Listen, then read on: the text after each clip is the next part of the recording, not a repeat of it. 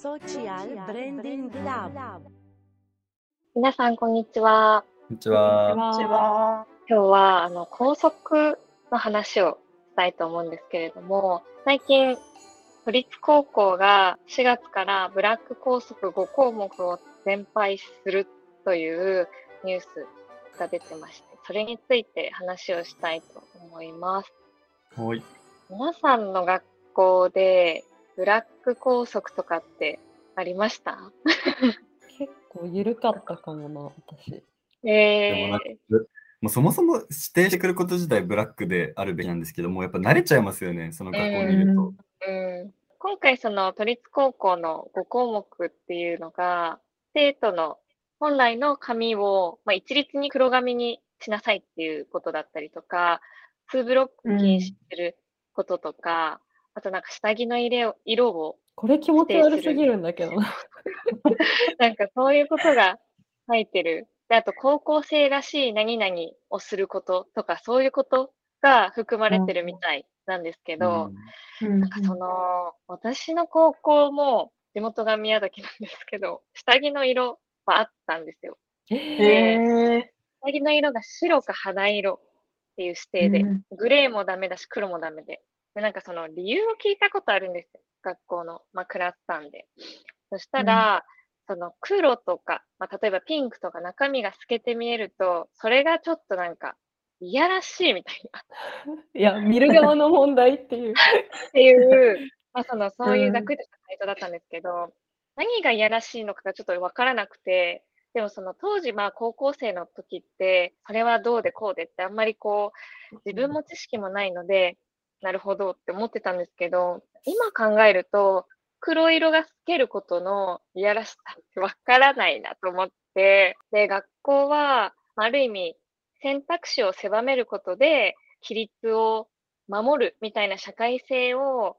身につけるものなんだっていうところで多分校則とかって設けてきたと思うんですけど、なんかみんなと同じことをすることが、なんだろう、社会性を高めるための訓練みたいな。なんかでもそれって今の本当に時代と逆行してるなっていうところで、このツイッターの中でも、例えばこうお道具箱とかもこれを買いなさいってこう指定されたりとか、でもそれとかもなんかその自由でいいんじゃないかとか、個性によって絶対四角い箱のものを買わなくてもいいんじゃないかとか、うん。なんかエプロンとかも指定されてませんでした？なんか家庭科の時に。なんかその家庭科あ実習始まる前にカタログの中から選びなさいみたいな。なんか結構そういう縛りがたくさんあったなと思うんですけど、やっぱりこう社会性を学ぶ上で、言いすぎるのもあんまり良くない部分もあるんだろうなと思いつつ、うん。選択肢は与える必要があるのかなとは思ったっていうところでした、うんうんこのニュースを見て。なんか色問題、下着の色問題って結構なんか定期的に、なんか実は赤の方が透けないとかなんかバズってましたよね、一時うん。とか、なんかあとやっぱ髪色もずっと言われ続けてるじゃないですか。で、いろんな企業も発信してるし、うんうんなんか変わってくんだろうなと思いつつ、なんかこの前バズってたのが、そのポニーテールうんううん。ん。が禁止なところが結構多くて、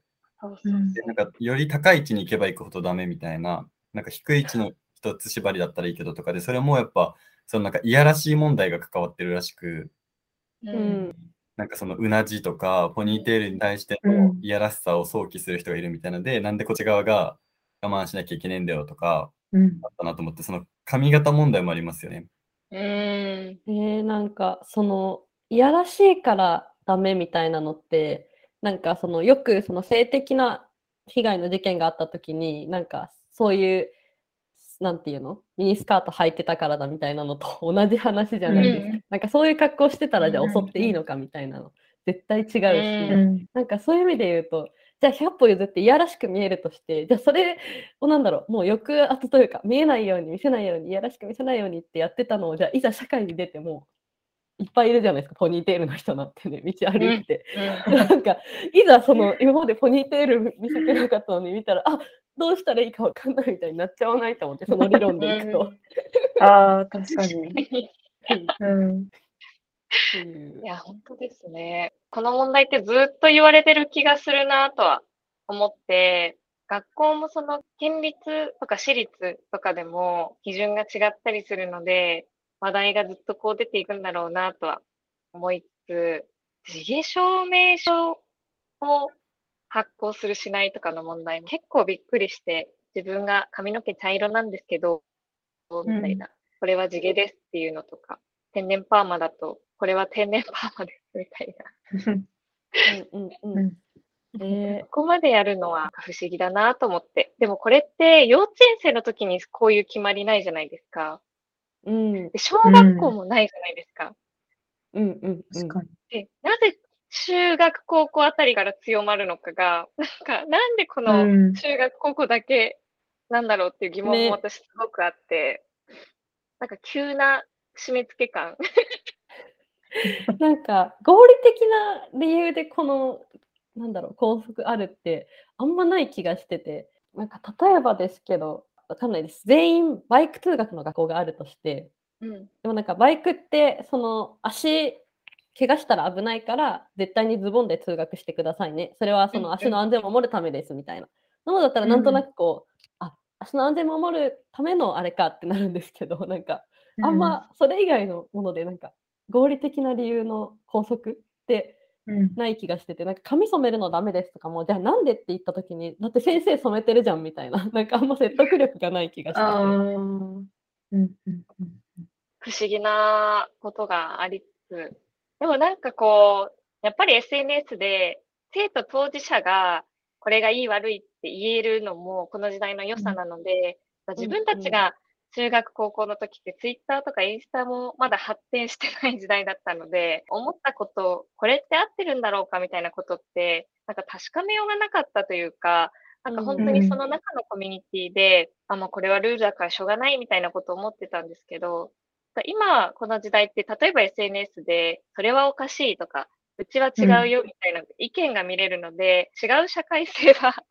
うん。身につくんじゃないかなと。で、それでやっぱり自分の意見を持てるし、なんかそれをなんかこう発信していけるみたいなところで、うん、今の学生は違った意味で、もしかしたら、まあ大変なこともありますけど、恵まれてるの部分もあるのかなと思います。うんうん、中学高校はそこまで厳しくなかったんですけどなんかうん。あの校則がそもそも少なかったんですよねなんかだからなんか書かれてないことは、あのこっちで解釈してたんで例えばですけどワイシャツを着用することって書いてあったら ポロシャツ着用しちゃダメとは書いてないよなと思ってポロシャツ着ててあで先生にうん。あれワイシャツじゃないって言われてるけどえポロシャツ着ちゃダメって書いてないですよねって言い張って着 続けるみたいな ことをしたりっへていうことはしてましたね。え、でもなんか高速に